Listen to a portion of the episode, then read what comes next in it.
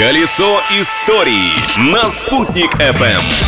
Всем большой солнечный привет! Напоминаю, что сегодня 5 августа и по традиции новая дата, новые истории. Следующие несколько минут будем выяснять, в календарях каких годов 5 августа оставило свои самые жирные следы. События дня. Этот день идеально подходит для начала занятий спортом. 5 августа 1956 года в Москве состоялось открытие первой спартакиады народов СССР. 17 миллионов спортсменов братских союзных республик участвовали в предварительных состязаниях. Около 10 тысяч из них получили право выступать на спартакиаде в Москве.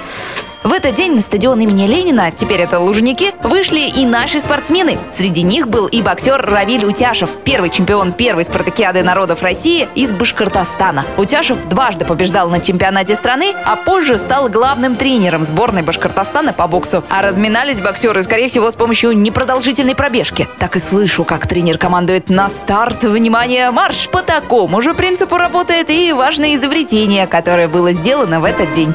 Открытие дня. 5 августа 1914 года в одном американском городе взору участников дорожного движения предстал первый светофор. Он имел красные и зеленые фонари, а при переключении света издавал предупреждающий звуковой сигнал честь этого события сегодня даже отмечается Международный день светофора. Кстати, светофоры не всегда регулируют автомобильное движение. Например, в Чехии есть пешеходный светофор. Он установлен на одной из старых пражских улочек, чтобы люди, идущие друг другу навстречу, не сталкивались. А это не так-то просто, ведь ширина этой улицы составляет всего лишь 70 сантиметров.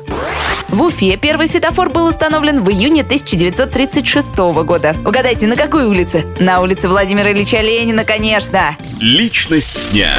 А именем этого человека в нашем городе назвали небольшую улицу в Черниковке. Сегодня день рождения одного из самых известных русских художников Ильи Репина. Автор таких знаменитых картин, как «Бурлаки на Волге» и «Запорожцы пишут письмо турецкому султану», дружил со многими известными людьми. Один из них связан с нашим городом. Это знаменитый певец Федор Шаляпин, который начал свою творческую карьеру в Уфе. Репин мечтал написать портрет Федора Ивановича. И однажды, в 1914 году, у него появилась такая возможность. Портрет Шаляпина Репин создал за рекордный срок, всего за три дня. Однако через три года художник признался, что картина не удалась и что он замазал Шаляпина, а вместо него изобразил обнаженную женщину.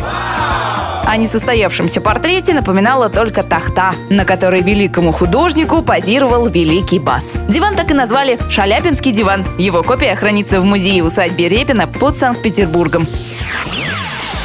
Возвращаемся в Уфу в наши дни. У нас тут понедельник, а значит самое время заняться делом. Под любимые песни для любимого города на Спутник ФМ вам будут под силу любые задачи. Так что делайте громче. А новое путешествие в историю дня совершим завтра в то же время. До встречи!